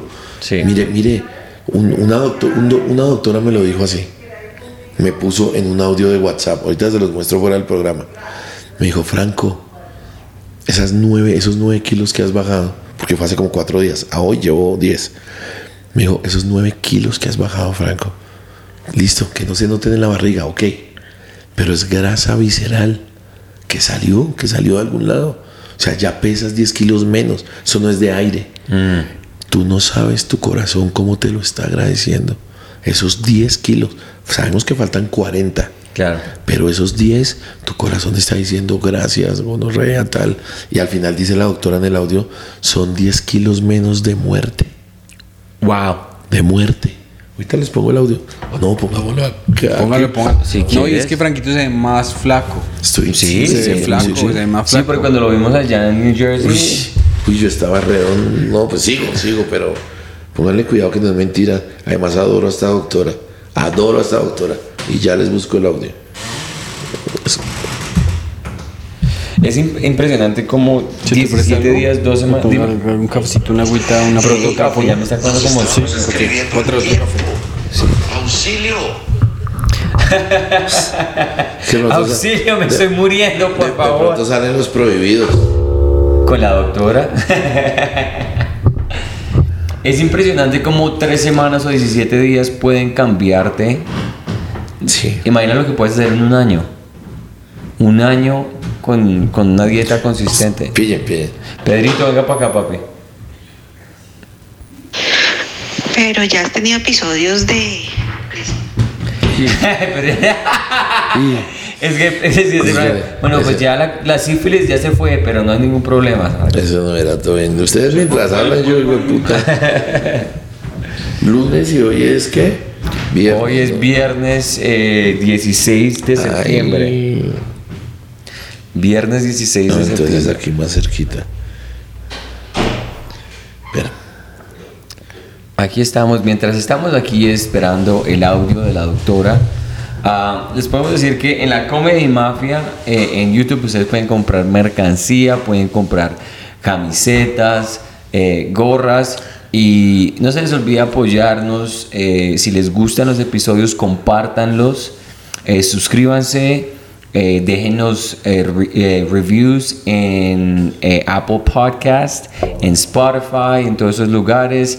Sigan compartiéndolo. eh, díganos a qué comediante que no hayamos entrevistado quieran que entrevistemos. Esta es la tercera temporada así consistente de la Comedy Mafia. Aquí la primera fue en Colombia, segunda en México. Y aquí estamos en la tercera otra vez repitiendo en Bogotá, Colombia. Ha sido hermoso. Y sigan apoyándonos, suscríbanse, Creo que- sigan, ya lo creo que. Aquí la espera se acabó y aquí ya viene el audio que, de la doctora. de la doctora. No, Franquito, es que nueve kilos es un montón. Y así tú no te veas eh, más flaco, así no veas que la barriga se acabó en 15 días. Esos nueve kilos que perdiste son kilos de grasa visceral. O sea, tu corazón debe estar feliz, tu cerebro debe estar feliz porque te quitaste nueve kilos de mera muerte. Te quitaste 9 kilos de mera muerte. Así lo dijo ella. Y qué voz tan linda la de esa doctora. Y sí, es muy bonita, es muy linda mi doctora, es muy linda. Y qué significa? Qué pena mi ignorancia, la verdad. Grasa visceral. Eh, las vísceras son las tripas. Y la tripa, pues, marica, la tripa está llena de grasa, todo esto es grasa. Entonces ella dice que no se note en la barriga es lo de menos. Claro. Algún día va a pasar. Claro, claro. Pero te quitaste 9 kilos de grasa que está pegada en tu intestino, de tal. 9 kilos. Claro. Y ahí viste que dijo al final, te quitaste 9 kilos de mera muerte. 9 kilos de mera. Porque ponte a pensar, o sea, tú eres una persona que, pues no es que este, te están llamando alguien ahí, Franquito. Vamos a contestar a ver qué ¿De quién putas es de Miami? Y voy a contestar con el altavoz porque los oyentes de este podcast se lo merecen. ¿Aló? Buenas tardes. Buenas tardes. Qué pena molestarlos, Martín Franco. Sí, habla con Franco Bonilla. Cuénteme qué puedo servirle. No, muchos respetos, compa. Es que lo quería molestar, es que quería mañana ir a su evento, entonces quería saber si tenía cupos. Pero claro que hay cupos, compa, es muy fácil. Párale bolas. A este mismo número telefónico, a este mismo número, por Neki o Davi Plata, pagas las boletas que necesites y me mandas el soporte por WhatsApp. Mándamelo por WhatsApp. Franco, ya pagué estas tres, estas cuatro, estas dos. Y de inmediato separo tus lugares. Dale, perfecto. Y la otra pregunta es si a- tú sabes, qué pena la pregunta, si venden allá comida. Sí, sí, venden, venden comidita y es muy rica, no es costosa, es una chimba. Franco, parce, se debe escucharlo. Vale, y Entonces yo voy a hacer eso. parce, hágalo ya porque yo creo que cierro ventas hoy porque están por agotarse. No, hágale. Hágalo. Vale, un abrazo. Chao. De una, me manda el soporte ya.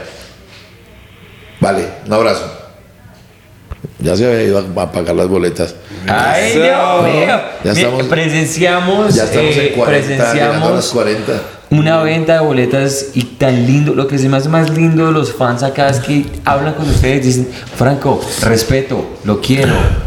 Es una Y- locura, y es gente una con- locura. una persona con la que nunca has hablado. Sí, es una locura. Es- en persona es. Y- yo me llevaba unas sorpresas, unas cosas. Y esta llamada llegó oportuna por lo que yo te, lo que te iba a decir es cuando la doctora te dice te salvaste nueve años de mera muerte. No, no lo escuchaste, Pedro. Sí, Sí, sí. sí. Sí, sí. Eh, pero- Contenta pero- y dándome moral, dándome moral. Tú no sabes cuánta gente te ama, te estima, quiere que vivas una vida larga sí, y sí, todo eso. sí. Y yo, ¿por qué no? Y yo, ¿por qué matándome, weón? Yo, ¿por qué? Es muy rico comer y muy todo. Y quitar hábitos de 30 años de estarme alimentando mal es duro. O sea, son 30 años de, de que mi cuerpo decidió y mi cabeza quiero comer así. Y de un día a otro quitárselo. Pero toca, weón, toca. Usted se le- yo, yo dejé de fumar con ese libro que se llama El- La manera fácil de fumar, la manera fácil de dejar el cigarro. Y son como 200 páginas y el man no dice nada médico. Man, usted, usted es un idiota. Usted se voltea a la página. Usted quería fumar porque quería ser rebelde a los 16. Pues ahora es esclavo de la nicotina, imbécil. Y así. Así son 200 páginas. Tratándolo uno mal. No deje de fumar, tarado. dice, Vaya, fume y huele a mierda. O sea, entonces uno lee y lee y lee. Y yo dejé, terminé de leer ese libro y seguí fumando. Y a las dos semanas me levanté un día y el chip cambiado. Y, o sea, ahora me fumo un cigarrillo cada tres meses. Ya, pero superado. Sí, o sea, que ya significa que superé el problema. Yo también, yo también supero las cosas progresivas. Yo no sirvo para el totazo. Sí, yo le traigo, porque es que el mismo man tiene un libro que se llama La manera fácil de comer mejor, algo así. Sí, yo me lo ¿usted se leo, lo me lo leo, me lo, me lo, papi, tráigalo, me traiga lo que me gusta, me lo leo mucho. Yo en la casa tengo tiempo libre bastantico y no me gusta salir de la casa, entonces qué mejor que leer como putas. Eh, ¿Este podcast va hasta cuándo? No, pues si quiere cerramos ya. No, no Debemos sé. llevar las dos horas, supongo. No, no, Llevamos no, una hora y media, ya. Sí, sí, yo ya. estoy remamado. Es que con Franquito queremos sacar eh, 70 horas. Sí, Sí. cerrémoslo de una vez. Eh, eh, ciérralo. Yo, yo quería que su merced me contara lo de. Porque no nos leyó al fin los textos lo con, vamos las, a cerrar. con las fufis. Ah, ¿Qué? ¿Que le cuente qué? lo que pasó en Florida. No, no, me puede contar cuando apaguemos las Ah, cámaras. sí, le cuento eso. de, Pues, del- de la historia de los mensajes que se mandaron con las sí, chicas. pero no aquí en el podcast. No, no, no, ya. hacer toda una... Pero por eso digo, Sí. cié- ciérralo, no tiene que decirlo. de- Ciérralo. Sí, listo. Eh, Franquito, como siempre, muchísimas gracias. Ha sido un, un placer enorme. Eh, No olvides llevar las cachuchas para microcefálicos. dejemos que Franquito, por favor, ciérrenos el podcast. Invitan a la gente que se suscriba. Para cerrar este podcast de la Comedia y Mafia, es decirles que creo que yo fui el que lo inauguré, no sé si fui el Sí, primero. sí, fuiste Sí. el primero. Eh, y vendré a todas las veces que me digan porque charlar con, con Pedro y con, y con Santiago es delicioso, son dos colegas que he visto cómo han crecido como comediantes y, y esto es muy chimba. Entonces sigan viendo esto. Que papi, yo aquí les tengo son las historias calienticas y los invitados de estos manes son muy bacanos. Nos vemos en el siguiente. Microcefalia. Listo, pues suscríbanse y dejen la reseña. Un abrazo.